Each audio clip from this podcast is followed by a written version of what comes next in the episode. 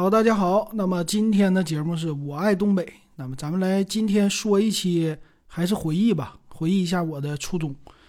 那为啥要说这个呢？因为前两天啊，我才得知我的初中学校拆了，教学楼给拆了。然后今天呢，也是啊，昨天刷到视频啊，一看哇，这个教学教学楼啊，已经成为一堆瓦砾了啊。现在那个车正在。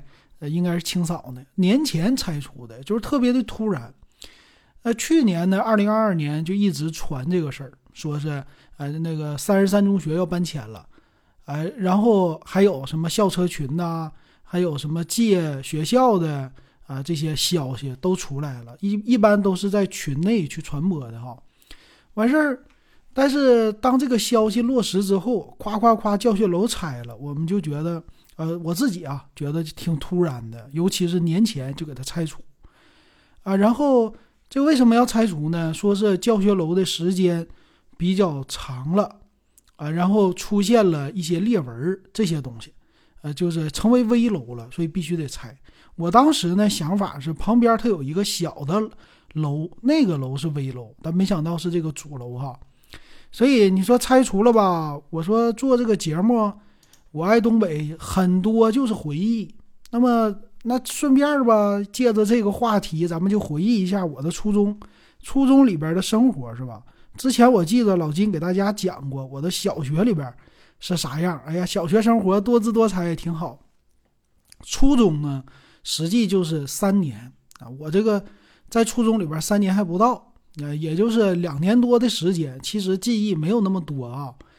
呃，为啥呢？我是初二之后就走了，那阵儿老师推荐说你去，你看你学习也不好啊，完事不爱学习了，你去中专吧，给你推荐一个，就这么的啊。过了初二，好像初三的上学期啊，呃，上了半年吗？完事儿就走了，那就这么的。实际在学校最多最多也就是两年半啊，这我估计的啊，可能两年半都不到，是吧？那说一下啊，这个学校。它名称叫沈阳市第三十三中学，简称叫三十三中。它是在呢咱们辽宁省沈阳市的皇姑区。那皇姑区这个区特别好玩，它在沈阳市呢是一个教育大区啊。这个区现在，呃，它是一个老的一个市内的区了，经过的改造啊，并没有那么特别的多。然后整个区呢，现在的特色就是教育。呃，教育的产业，比如说很多重点的学校，从小学、初中、高中全都有，大学也有啊，都在这个区的范围之内。然后再有呢，就是补课成风，补课特别多啊，有名的宁山路补课一条街。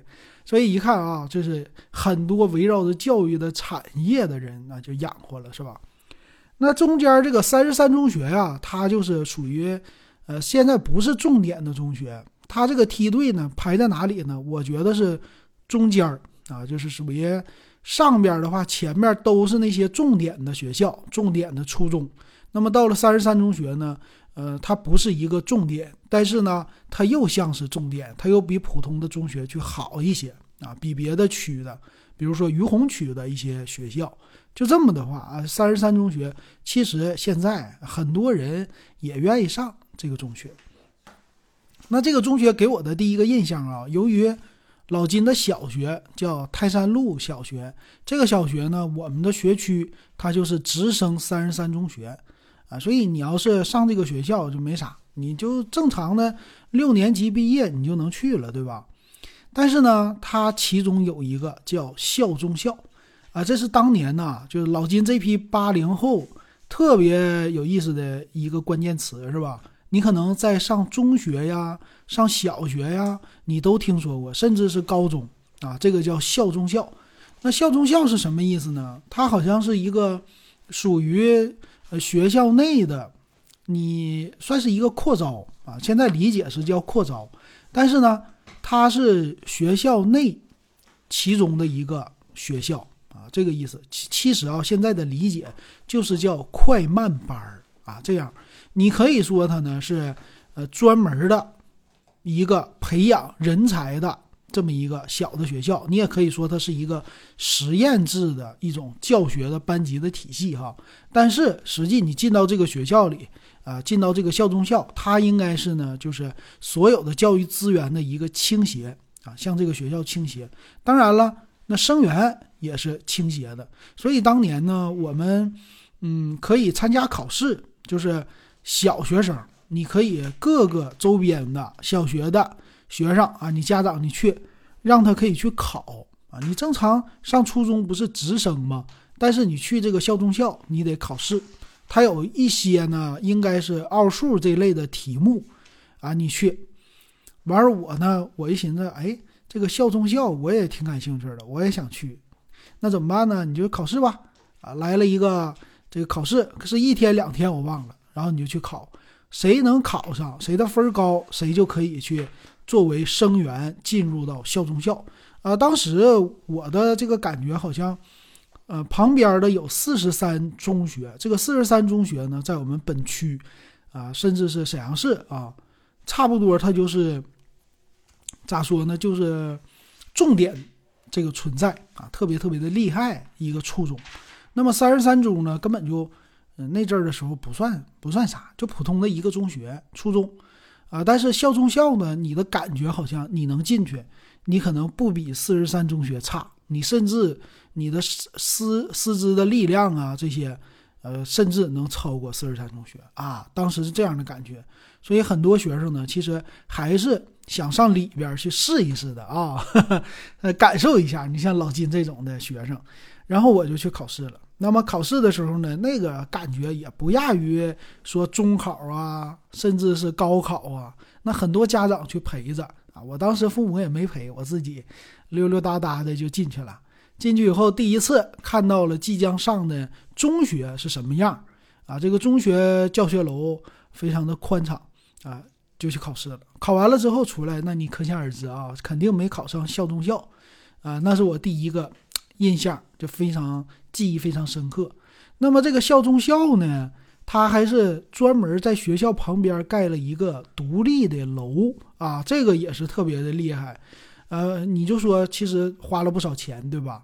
呃，当然了，它肯定是有自己的学费了啊。为什么叫校中校啊？啊，精英的一点。那它的设置啊，就是在我们主楼旁边盖了一个叫群楼啊，可以说就是副楼。但是呢，这个主楼时间比较长了。旁边的副楼呢，教学设施啊，或者，啊这个班级呀，肯定它就是比较新的。那当年呢，在我入校的时候是九十年代嘛，我是八二年，八二年我们是八九年上小学，九五年毕业，那也就是九五年上初中啊，应该是九七呃九五到九八这三年，你是在初中生活。那你想啊，一九九五年在东北，在沈阳是一个什么样的状态？啊，东北那个时候九五年还是比较有钱的，啊，东北的下岗这件事儿应该是九七九八之后啊，九九这阵儿的时间了。所以在九五年的沈阳人很多家长啊，都属于是呃比较有钱的一个状态啊，因为他们都在企业里边上班啊，我们说叫单位上班，所以那个时候呢。啊，但是新的东西不多，你像新盖的楼啊，这些设施啊，在九十年代都不是特别多。那你想一想，我作为一个学生，我我就说咱们学校啊，新盖了一个教学楼，你能去这个教室里边去上课，全新的教室。当时我是被这个吸引的啊，其实并不是说我要考什么好的高中啊，我要什么学习学的多好，没有这个，就是纯粹的被。新鲜事物所吸引了哈，那这个楼呢就盖在旁边了。这次拆也没有拆那个新盖的楼啊，这个新盖的楼肯定是九几年的、九十年代的楼了。那我们这个主校这楼什么时候盖的呢？它是我查了一下，一九六三年。在这个按理说一个学校要有校制啊，但是我在百度的百科里边是没查到太多。他是这么解释的，说。三十三中学，它创建于一九六三年，啊，建立在呢叫皇姑区蒲河街新开河畔，啊，是这样的一个地理的位置，然后里边说到了，说有啊标本室、生物的标本室，还有多媒体教室、语音教室等等，硬件设施非常的完善，里边的这个设施也非常的宽敞明亮。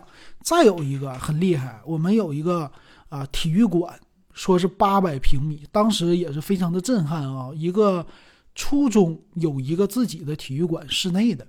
这个室内体育馆呢是篮球的，别没有别的场地，没有足球，篮球。所以三十三中学呢，它是一个篮球基地啊，输送了辽宁队、辽宁男篮的一些队员啊，所以还是算是挺厉害的，是吧？那我就围绕着这几点给大家聊一聊哈，我的记忆当中。那么首先第一个就是它在新开河畔。我们旁边啊，沈阳市内啊，你一提沈阳，你外地人你不知道，你应该就看广告，你也能知道沈阳有一条浑河啊，这个浑河是特别大的。沈阳拍的很多的广告啊，都喜欢拍在浑河边儿啊。我作为以前在外地的时候，在中央台看沈阳的这个广告，就早晨八点多就有，八点多七点多那个叫《朝闻天下》嘛。那个节目中间，他们就插入各地的一个广告，就是旅游的。完事我一拍的沈阳，我说这怎么这么大一条河呀？就建在河边，好像一条江啊，很有南方的那种水系的城市的感觉啊。这个叫浑河，然后浑河两岸怎么怎么怎么样？我说这不是我记忆中的城市，我记忆中的城市呢，这条河叫新开河啊。新开河是什么意思呢？它其实是在市内穿过的一条河。啊，北方的城市在市内都有一条河，那么这个河呢，它是一个内河，那它和大的那个浑河就不同了。内河呀，它起的作用其实说白了就取水，以前的人就饮用水的来源，还有一个排污啊，这很像以前说江南水乡，江南水乡你想的挺好啊，这边上游洗衣服，那边。啊，它下游就开始排污了，是吧？甚至你在这个江南水乡，你去游览的时候，你就知道了啊。他们洗马桶、刷马桶就在河的这边，然后那边就在洗衣服，那边又在打生活用水啊，全都在这一条河里。所以当年呢，新开河它其实也是这样。所以我在这个学校啊，第一那个感觉就新开河，啊路过这学校，这学校后身臭了吧唧的，就这样的感觉。为啥呢？啊，以前这个新开河呀，有一段时间就是很多企业啊排污在里边，这河水呢非常的臭。你要是在新开河，你查一下，它有一个治理啊，在以前没治理之前呢，确实污染非常的严重啊。这个应该是八十年代、九十年代期间污染的吧？之前我就不知道了。那。为什么这学校是一九六三年去建的呢？因为啊，之前这个地方是一片大空地啊，之前啥也没有。这个呢是听我爷爷说的，我爷爷呢就家住在旁边啊，就我们家从小我也是住在这附近。那个楼呢是八十年代建的啊，就是一九八零年以前建的老楼啊，他们都喜欢在楼上。给你整个水泥砌上这个时间修建的时间，非常像盖大桥，在这个大桥底下有一个碑啊，这碑上写的建于某某某年，是吧？那这个学校它建在一九六三年，那可以这么说啊，这个学校我不知道是不是这个地方就建在这儿啊，但之前肯定是一个大荒地啊，在荒地上专门建一个学校，但是呢，校区其实并不是特别的大啊，以前它可能比较大。而且呢，楼是非常的正的。那它这个楼呢是坐北朝南，我们东北的楼都是这样来建设的，是吧？那后边呢，南边这个啊北边，楼的北边呢就是新开河啊，所以这个楼后、楼前呢都是冲南，楼前呢它就是一个操场啊。这个楼坐北朝南呢，但是门它是靠西，西边一个门啊，东边呢就是一个。啊，楼这个是附属的，咱们说校中校。那西边呢，这个门的旁边是有一个体育场，这个体育馆就是呃篮球馆，它是这样一个。那么在网上的图片就很有意思了，他做了一个 P 图，把这个大门呢放在了南边啊，但是南边实际不是他的门，南边呢就是学校的操场，旁边是一个院墙，因为好像是以前是不是咱就不知道了啊，但是后来这个路线的规划什么都盖楼了啊，这个学校它就等于这个差不多都这样，我的小学也这样啊，都是偏门，不是一个正门，那正门那是相当大气了，是吧？那可能只有大学能这样，然后这个教学的主楼特别有意思。这个主楼呢，非常具有八十年代、九十年代之前的那种东北特色啊。这个楼我不知道是不是苏联原建的这种楼啊，但是我发现，在咱们东北这些楼长得都一样，初中的小学的教学楼都一样。这个楼是什么样的啊？正中间它是一个。啊，办公室就是这个楼的正中间特别的大，两边呢分开，左边一排，右边一排都是教室，啊，中间这个呢它是突出出来的。然后盖的时候，一般这个楼是五层楼，但是呢中间它会盖到六层，啊，中间总是突出出一些，所以它是特别的方正。你说有点天安门那个感觉，它也挺像，啥的，中间是不是正门？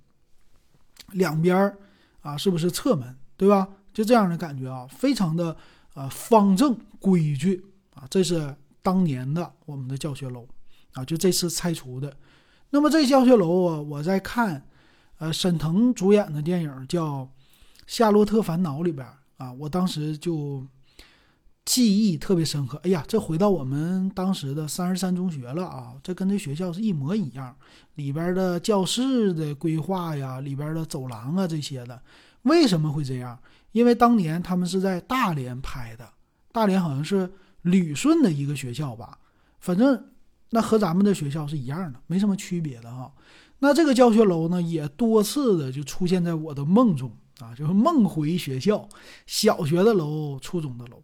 那这个楼它是啥样啊？你看，它正中是一个正门那么你这个正门呢，教学楼的一般是学生进出的一个主门，对吧？这进出楼的，它是有一个一楼的大厅，呃，然后你往里走，你要上楼怎么办？一般都是楼梯的啊，特别的漂亮。在这个楼的中间一进来啊。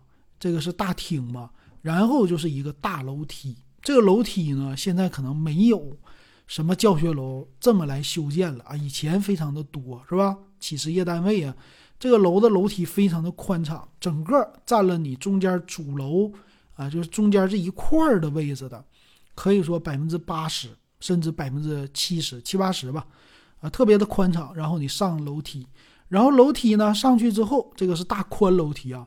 你说有几米？我估计这个楼梯的宽度是有个两三米不成问题啊，最少应该是两米半。你你就知道它多大了啊。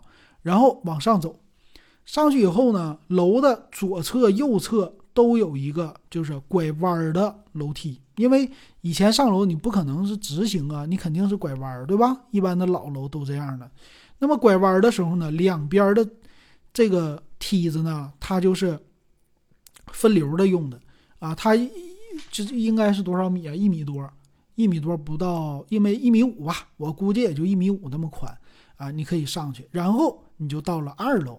二楼你再往上上呢，还是一个宽敞的楼梯，然后两边是小的楼梯。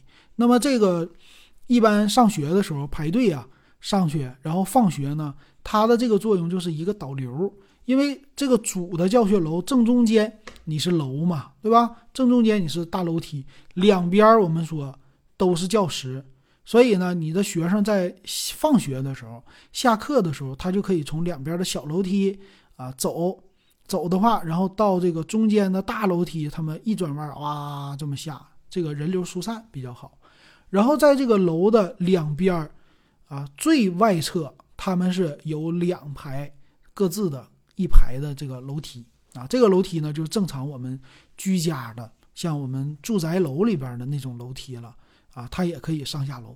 所以一般这个楼的造型都是这样的。然后教室呢是有多少间？我看了一下，数了一下窗户啊，呃，左边的话是十十二个窗户，右边十二个窗户，一共是二十四个窗户。这个楼的教室，那么教室一般一个教室是我记得是两个窗户还是三个窗户？如果按照这个隔断算的话，那么左右啊一边是有呃四个教室，因为十二个窗户吧，十二个窗户每个教室三个窗户。那么它在北面呢有北屋有南屋，北侧是有四个教室，然后南侧有四个教室。那么一层楼就是四四一十六，十六个教室。然后你再有个。四层楼吧，四层楼还是五层楼？我现在数应该是四层楼，四层楼再乘以十六，大家可以算一下啊，一共有多少？那么初中我们一共有三个年级，初一、初二、初三。那你这个教室的排列，它其实是有冗余的，对吧？啊，你这个教室是十六个，一年级初一一般就是在一楼，十六个教室，你有十六个班吗？有，哎，你真别说没有。呃，二零二三年统计，二零二二年出生人数是九百多万，不到一千万了，说降了，对吧？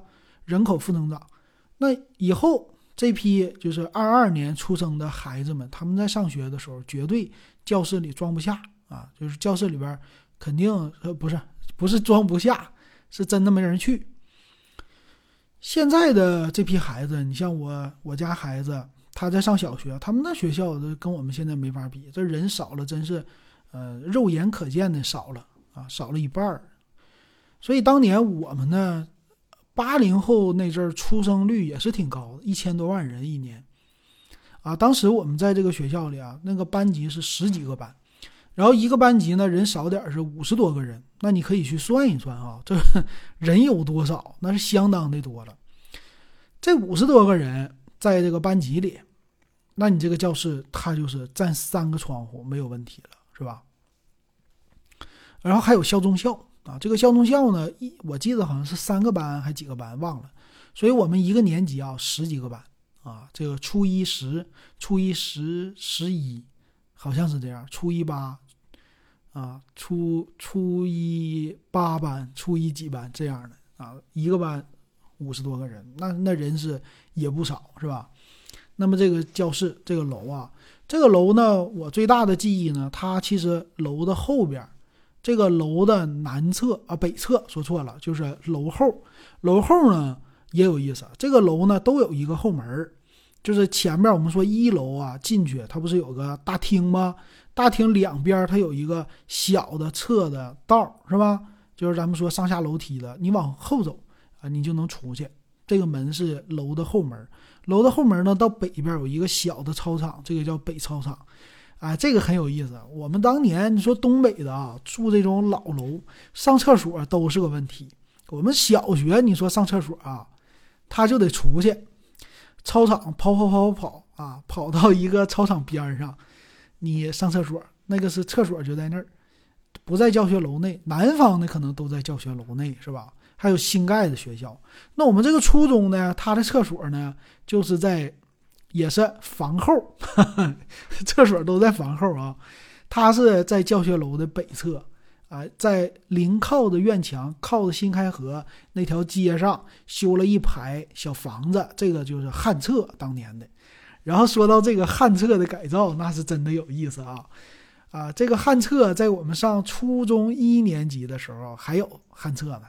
然后后来就改造了，改造什么了呢？好像是把厕所修到室内了吗？我我真的记忆不不清了啊，好像就是搬了，搬了之后呢，还是说我们当年就啊，只是把旱厕太脏了改成瓷砖了，我这个记忆不清了。但是后来听说就改成了仓房，啊，这个仓房可以理解吧？厕所就没了，把这坑一填是吧？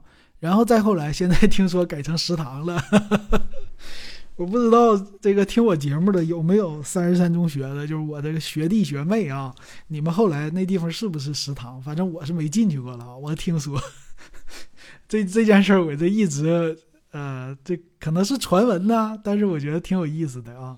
呃，各种改造，反正你教学设施没地方，所以以前这个厕所在那儿的时候，我们上学呀。都得从新开河这边这后门过去，啊，一绕到那儿的时候，以前的旱厕它肯定有窗户，它是一个什么呢？就是砖头砌的流出来的缝啊，主要是通风的，啊，我们从那一过去，臭烘烘的啊。后边的排污的那个也是，就是后边的话有一个化粪池，化粪池嘛，啊，排污啊啥的都在那儿，所以你一搁后边绕过去，就觉得脏兮兮的啊，不好，贼臭啊，河也臭啊，就是当时那样的一个记忆啊。后来改造了，改造了就没有了啊。但是为啥改造成仓库我是可以理解的啊，但千万别改造成食堂。以前孩子不知道这玩意儿确实挺有意思啊，知道以后估计吃饭不香。哎，然后我们这个教室里呢，我当时是初一几班呢？我是嗯初一二班吧，二班不是三班，应该是二班。我们那个同学，那当然我们的生源并不是太好啊，这班里边的话。啊，到了初中分流，就是一半人喜欢上学，一半人不上学。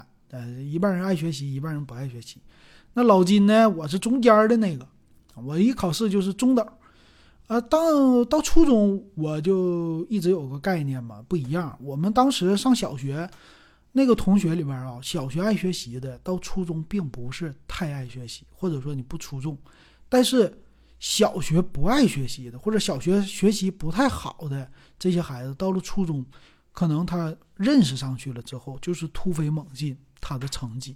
所以我一直有一个，就是，嗯，这是我的经验了啊，但是肯定不一定对。就是我总感觉啊，在小学这个时候是打基础啊，老师给你打基础，没有拔太多的高。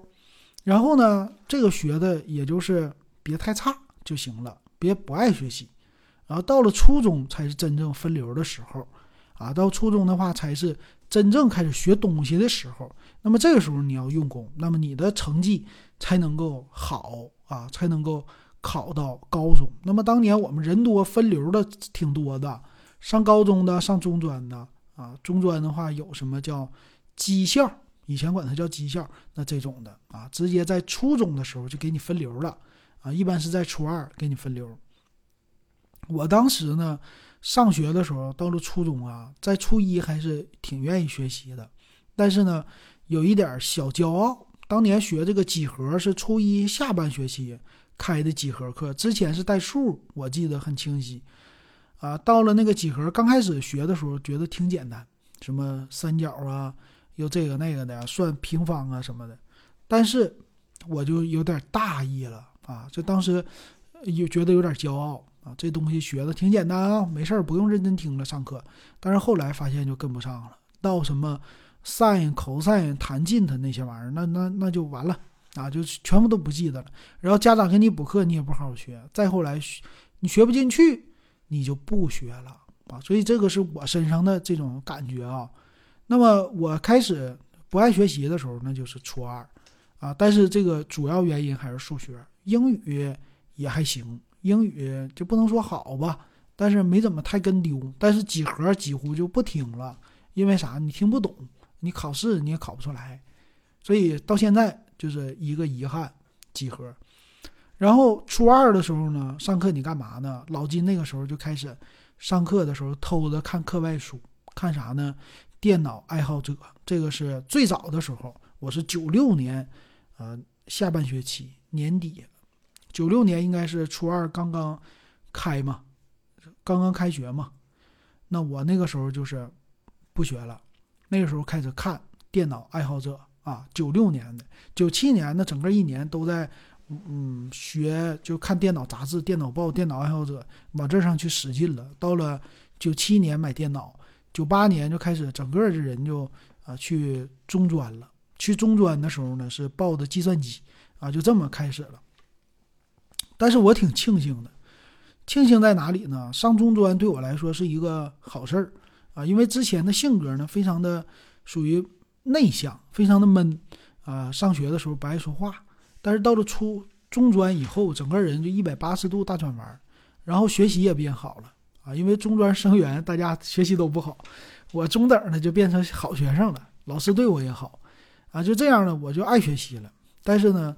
中专里边你学的还是你的专业课，你就把专业课学好就行了。所以到现在呢，其实你听老金做节目，他其实我我现在啊很多，嗯，算是打基础的东西，我我可能啊，人生阅历还有一些，但是文化并不是那么高啊。有时候拽拽这个词儿拽不出来，说不出来，是吧？有些人听着你的知识储备也不够啊，这还是跟这个有关系的啊。我是这样觉得的啊。但是专业知识没什么太大问题啊，这个还是一样能工作啊。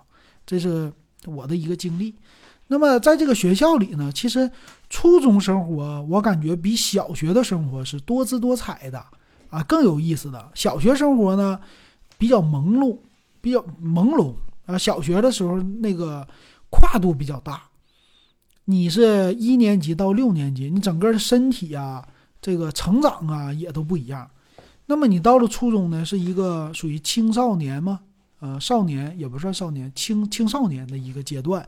这个时候青春期嘛，那青春期的时候就各种的萌动，是吧？啊，然后身体的变化，那么同学长得呃人高马大的，基本上都接近于大人的了这个身高了，所以呢，呃，心理上没有变成成人，但是总感觉自己是大人了那样的感觉，所以在初中呢就有很多自己的一些决定，然后，但是心智没有没有长大。啊，心智还是看漫画呢，还是看动画片呢，就是家长不能太管你了啊，就感觉这样的。我在看动画，我在看动画片儿啊，我看漫画，那就不能管了，有自己的时间了，自己去看漫画去了。所以还是小学生那种感觉啊，心智啊还得慢慢的成熟啊。这个成人确实啊，十八岁成人确实，现在这个社会可能过了十八之后才成人。啊，可能二十多岁了，心智慢慢的成熟啊，主要是接触社会。然后在这个班级里，我们的班级我觉得特别好玩，就是你学习好你就往前坐，哎，学习不好你就往后坐，不学习的你就在最后边，你爱干啥干啥，老师也不管你。那我的那个同学啊，当时我记忆很深的，我们初一的时候就看《灌篮高手》了。啊，我们这个学校呢，它是篮球好。足球不行，他那个操场里边啊，整了很多篮球场，啊，足球的场地没有，篮球场基本上操场里边得有个四五个，差不多四五个这样，然后再有一个室内的，但是室内的体育馆你不是谁都能进去的，对吧？你阴天下雨上体育课你可以去，或者打比赛的时候你可以去。那我们那个学校呢，篮球就大家很多人都喜欢。我有一个同学，他他叫什么名我给忘了啊。他那个就是喜欢篮球啊，这几个人下课就去打篮球，完事也高啊，长个一米八的个儿。你像初一的学生长一米八，那就跟大人一样了。那首先没人敢欺负你了。完事在看动画片的时候呢，他就嗯觉得自己身高很高嘛，自己就像樱木花道似的，长得也挺瘦。完事儿呢。就给自己就整一身西服是吧？樱木花道穿的那个校服，当时我们觉得我们的校服不好，还是人的好。然后樱木花道染一个红头，他也染一个红头啊，剃了，哎，特别有意思。然后就是出去打篮球，没事儿就拿一个篮球。然后最有意思的是，呃，樱木花道。追赤木晴子，他也得找一个谁是赤木晴子，呃，搁班级里找一个。就那时候就是看啥学啥，特别好玩啊，很朦胧的啊，很萌动的那个年龄，青春。所以在这个初中里边发生的很多事儿啊，其实你就看《夏洛特烦恼》里边就行了啊。这个《夏洛特烦恼》里边讲的，其实他应该是高中的事儿吧，但我感觉应该是初中的。那个心智演出来的感觉应该是初中的事儿。啊，那个基本上和我们在初中的时候发生的都差不多。那我记忆还有深刻的就是多媒体教师，呃，多媒体教师的话，电脑都是四八六的。当时我们小学也有多媒体教师，但是好像电脑很差。那么到了初中的时候，这个教室里的电脑啊，它是放在旁边有一个一进大门学校大门的。这么一个楼，它属于我们主楼的一个延长楼，啊，这个主楼的延长楼呢，就是也算是新盖的吧。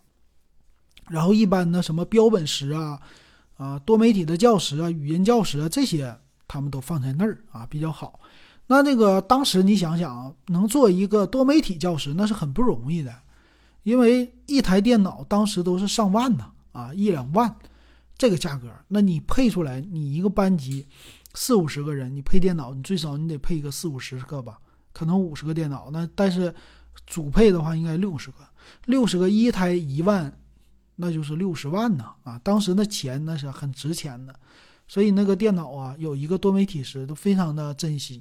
那我们记得那个多媒体时呢？呃，进去的时候什么地呀？水泥地吧，应该是水泥地。四八六电脑老师教我们，你想想，初中的时候我们刚刚学英语，初一学英语，那那个什么，呃，韩雷这叫什么呢？呃，李雷和韩梅梅嘛，对吧？呃，Hello，I'm Polly，是吧？I'm 韩梅梅，I'm 李雷，啊，这后来的话都拍成电影了，电视剧啥的，呃，这个当年。那么初一学英语，初二好像就开计算机的课了啊。四八六四八六学什么呢？DOS，DOS 系统，嗯，也没有别的东西嘛。九六年那已经非常的超前了啊，这样的学校，啊，我们当时就跟着老师学啊，但是后来基本上就是让我们练打字啊，多媒体时，那是我第一次接触电脑，然后特别的着迷啊，电脑就别人家有我没有。啊，学校有那个别的课都没意思啊，就上计算机课真的太好玩了，就觉得哎呀打字真过瘾，非常有成就感，打字就像弹钢琴似的啊这样的感觉。然后还有一个就是标本师，这个标本师呢，我们当时也是觉得挺好玩，和小学不一样啊。这个小学呢哪有什么标本呢？小学少的第一个图书馆没有吧？现在小学有啊。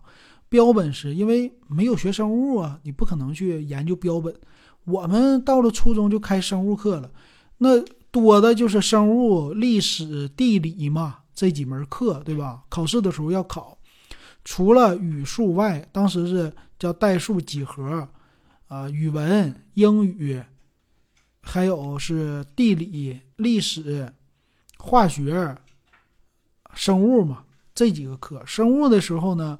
是有就是实验课的，实验课化学课也有实验课，生物课的实验课呢，我记得当时老师还给我们整青蛙，啊，就是膝跳不是膝跳反射，是是是要膝跳反射还是肌肉反射呀？啊，忘记了啊，就是解剖青蛙，啊，这个听着特别的吓人，啊，当时在呃生物课上，我们嗯进去以后。老师穿着白大褂，我们不用穿，但是我们要是戴鞋套啊。这种计算机课、生物课什么的，我们都要戴鞋套啊，自己有鞋套，穿着进去，然后坐好。当时那个教室，我就感觉它的桌子是金属的，应该是金属，但不是不锈钢，好像是绿色的，我忘了。这个是实验台啊，我们在生物课，老师给你一个培养皿，就是玻璃的。给你，然后有那个有刀没？有没有刀就忘记了啊。然后让你解剖青蛙，解剖青蛙也不是所有人一人一个的，学生是几个人一个啊。以前青蛙也没有见过这东西啊，也没有吃过呀，是吧？也没有干锅牛蛙呀，也没有水煮牛蛙呀。所以，嗯，一来了以后一看啊，青蛙的腿儿，然后你碰一下它就会那个动。啊，已经死了，碰一下会动，碰一下会动，啊，当时就记忆着这个生物课、实验课也上了一段时间，然后标本室，标本室就特别吓人了。这个标本室呢，它有什么标本？胚胎，胚胎标本，啊，什么是胚胎？就是啊，你自己去想吧啊，这个我不想在节目里说了啊，真有，啊，所以那个标本室我们一进去，我们就感觉就这自己进不敢进的啊，太吓人了。泡的什么玩意儿都有，那个福尔马林嘛，福尔马林里边泡的什么，呃，有什么动物的标本啊，什么这个是青蛙，咱就说青蛙呀，啊，又是这个那个的，然后最吓人的就是胚胎标本啊，那个是标本室，那真吓人，我们当时就害怕，但是啊，这个东西你你生物课学的啊，你可以去看。但是我就感觉，哎呀，太吓人了，小姑娘就不敢进呐。那男孩说：“我这我胆儿大，我进去看一圈啊，吓得都不行了，出来的啊，就感觉搁里边参观的感觉。那个也是挺不容易的了，是吧？学校现在学校有没有？真不知道。生物课、化学课、化学课，我们这一批化学课应该是初三开的吧？我那我应该初三上了半年。喝口水啊。这个化学课，它就有意思了嘛。我们所有学习不好的人，在化学课学的是最好的啊，一考试都九十多分，老师都觉得不可思议啊。为啥呢？主要可能是跟这个老师有关系。确实，就是老师你教的好，你这个老师对学生好，那么学生肯定成绩就就好啊。这个真是相互的，多关心学生是吧？那么化学课在当时它并不是一门非常重要的学科啊，就考试分儿占比不大，有没有都行，学的好不好都行。但是化学课特别有意思，实验多，然后你背这个元素周期表，那么。现在最简单的就是氧气嘛，N2O，O，是，对，N2O O 还是 NO2 啊？NO2，O2 是吧？这个，我当时就记得这个氧气啊什么的那些的，然后老师让咱背，咱背的很好啊。然后去上化学课，化学课一般都是一些反应啊。你有一个那个是什么呢？就是。那个叫什么酒精炉，对吧？酒精的那个炉，你得点着。那个老师告诉我们怎么盖酒精炉，酒精灯叫酒精灯吧，就是底下的一个烤的，然后上面肯定有那个玻璃的，那个叫啥呀？就试剂的又什么的，就烤，然后变色。啊，学的是这个。其实，呃，化学挺有意思的。上上学的时候，化学这种动手的，比什么英语啊、语文呐这种纯背的呀。啊，天天写试卷的呀，这些有意思多了。然后再有一个记忆呢，就是学校里边打篮球了。那我运动细胞非常差，就不运动，不爱运动啊，所以体格长得胖啊。呃，在小学的时候不运动，那么初中的时候呢，还比小学好点了。上篮球课啊，运球这些的，咱们还是学一学的。但是篮球就不怎么打，但是喜欢去看。呃，在场地。我们那个篮球场啊，它就有啊，这室内的有时候搞比赛啊，我们可能去看一看。那么当时咱也没想到啊，就是真的这个学校能培养出来，就去辽宁男篮的这个学生啊。什么时候呢？是后来我知道的，就路过学校，它不一般外边墙上都有宣传栏嘛。啊，这个宣传栏上一看，哎呀，我辽宁男篮的谁谁谁是沈阳市三十三中学出来的，啊，第几届第几届的这个光荣榜类似于有啊，挺厉害啊，怪不得篮球好。但是踢足球就完蛋了，在初中踢足球，沈阳市是有比赛的啊。沈阳其实本身像大连似的有自己的足球的基因，那但是呢，踢足球不行，咱们这学校不行，就打篮球可以跟别人竞争一下。那踢足球呢？一般在初中这个领域都是朝鲜族中学，啊，朝朝一中，啊，这个篮球他们就不行，但是足球那最厉害的，啊，沈阳市最厉害的。所以你说朝鲜族踢足球那是好像天生的一样啊，就喜欢踢。然后打篮球呢，我们这学校好使，所以那个时候一有篮球比赛，我们那同学就想参加校队儿，啊，你能进校队以后，你就能去出去打比赛呀。那那个时候的梦想就是我要进校队儿，我要代表三十三中学去打比赛，然后你给我整个队服啊！这当年那是什么湘北队是吧？湘南队、湘北队，就是又是灌篮高手那一套了啊！当时都离不开这个。然后在呃初中两年半的这个过程当中吧，这个也是呃老师呢管理呀。和小学呀就不一样了，那老师还是会找家长谈话，严厉一些啊。我的班主任好像是语文老师啊，这班主任啊。其他班级呢也有一些这个互相的竞争啊。最后呢，记忆就是开运动会啊。每一个在初中这个阶段也是每一年的运动会，我们都特别的喜欢。那运动会呢，在沈阳开呀，一般都是五月份，五月份。六月份热了，开始五月份呢，刚刚过完五一或者是五一之前，喜欢开运动会，啊，这个时候就稍微有点冷，但是又啊能坐在室外，稍微穿一点就行，啊，然后这个时候特别适合运动。那么运动会呢，我们当时也是就是红旗招展，彩旗飘飘啊。每次开运动会的时候，呃，大家都是搬着凳子坐在操场的两边儿，啊，这个运动会的两三天，一般两天，这个时间就对我们来说，这就是放假，这就是嗯过春节，就特别的好，特别的放松啊，就可以尽情吃喝，然后看。搁那一坐着就可以，现在说的不能说躺平，但是也差不多是摸鱼了啊。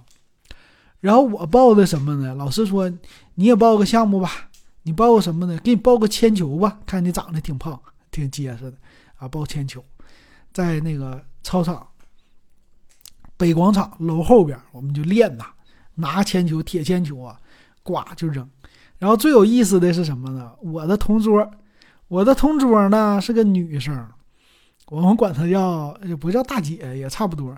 她不是比我们大啊。我这个同桌就总保护我，这为啥呢？他们也其实我这个儿也不怎么欺负我了。但是我们上课的时候或者玩私下里就觉得啊，这个肯定你互相的就打打闹闹。但这个同桌就保护我。这同桌是干啥的呢？咱这个我这个同桌啊是练铅球的啊。不光是练铅球，还参加过比赛，还是校都不是校队的，应该是区队的啊，就直接玩专业的了。然后你想想，他天练练那个，谁敢欺负我？那这整个班级谁也不好使，哪个男生欺负女生都不敢欺负他。那为什么管他叫大姐呢？就是因为人家练这玩意儿，那是老有劲儿了，身上有劲儿。然后撇铅球、扔铅球啊，也专业。完事儿，那个他教，他怎么扔铅球啊？你你练铅球的，你比赛，你这个铅球它是得放在下巴这儿啊，属于是你的这个是哪儿啊？像拉小提琴似的，我们放在左边夹的是吧？用肩，他是撇扔铅球右手嘛，然后顶在你的下巴右侧这边脖子这个地方，然后左手伸出去，伸直伸直，然后转圈儿。是得转个半圈儿，他好像是这个使力气。后来我才能看懂，就后来看什么奥运会呀，转播的时候看人家扔铅球是这么的，啊，他就是特别专业，在这个圈里边。然后我们一上体育课，这我来给你演示一个，啊，这手一拿着铅球，咔一抵，啊，手一伸出去，这个身子一转半圈，啪一撇，撇出去以后，那绝对是最远的啊，这撇几米我就忘了啊。那一般铅球几几米啊？两三米啊？还是五米啊？呱扔出去了，然后就看着哇，太厉害了！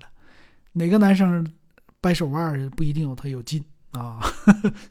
后来是说老师说你你扔铅球吧啊，那个运动会，我说行，我我正好我同桌肯定是女生，这个报名铅球那肯定是全校第一，不用说了，肯定是给咱班级拿一个冠军啊！我呢那凑数去了。然后他教我们，那咱也跟着学呗，转圈儿。那家伙，圈儿还没转起来呢，球就扔出去了啊！这球一扔出去，落地砸坑，一米，就特别的丢人啊。但是这个没事儿。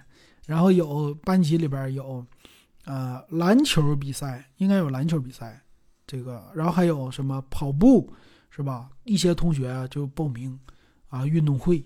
啊，这也是记忆很深刻的。剩下的深刻的就不能讲了。孩子在身边，比如说青春萌动啊，这些这些咱就不说了啊。那有机会有机会你再讲一讲。别的对于这学校的记忆，也就是这些了。两年半的时间，我感觉还是比较精彩的啊，就比较有意思的。那后来呢，老师就跟我说，老师说：“老金呐，小金呐，你过来吧。”啊，这个你也不爱学习是吧？我看你天天上课呀，你倒是不影响别人，啊，就给你调座调后边了。你和那些，呃，不爱学习的还不一样，他们不爱学习老搞对象，啊，这不爱学习又是呃呃偷着逃课呀，或者上课说话呀什么，你还是挺挺那什么的啊，挺认真。然后我看你啊，这个是上课的时候总看那计算机的杂志，你是不是喜欢电脑啊？我说对呀，我喜欢电脑。那这么的吧，你看你那个初三上年上半年你也念完了，初三下半年呢，我们都复习了，也不讲什么课了，啊，然后这个初中，呃，你还得考试，参加这个中考，到时候你能上高中吗？你这成绩啊？我说上不了啊。我这些只是一个自己的想的啊，大概是这个意思啊，这并不是真的。老师这么跟我说的，但大差不多。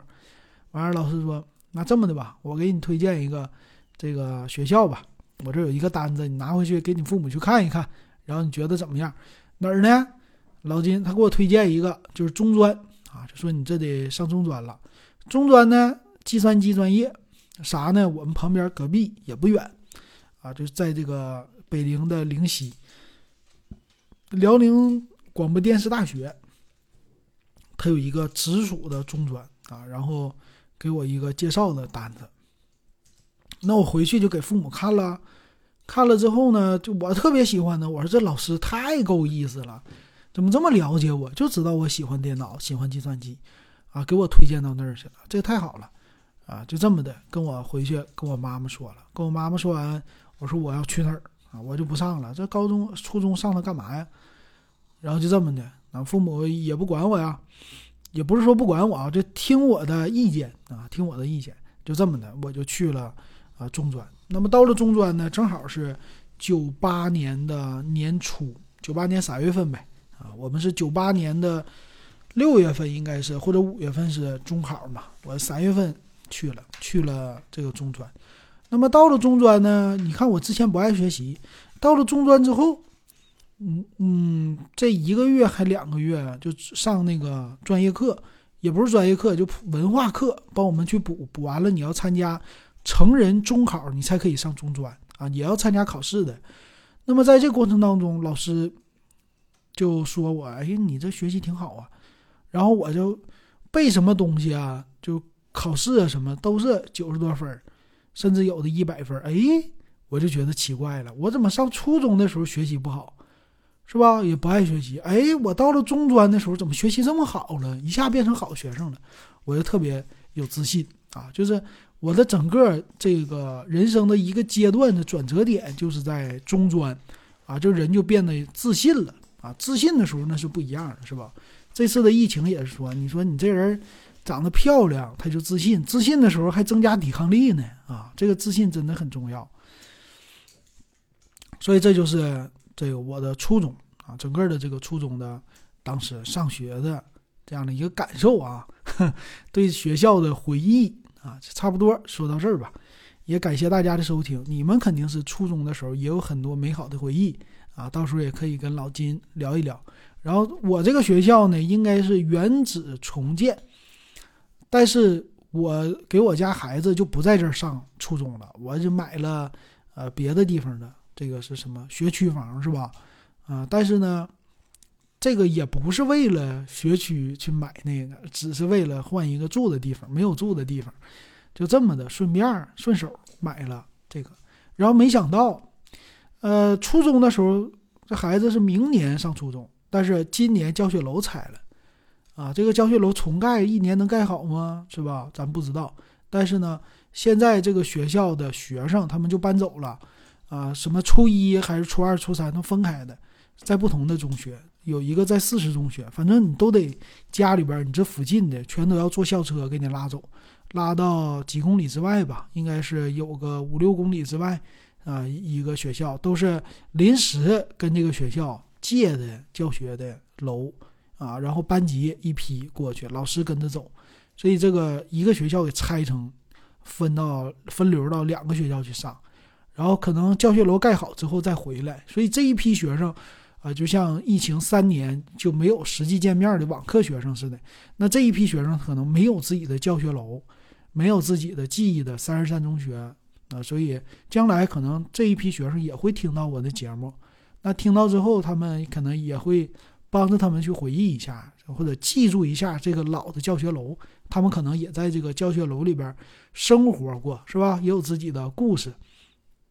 那老金呢，就帮他们回忆到这儿吧，啊，跟我自己也是回忆到这儿啊。也感谢大家的收听哈，然后咱们以后再接着回忆，有什么新鲜事儿继续给大家说。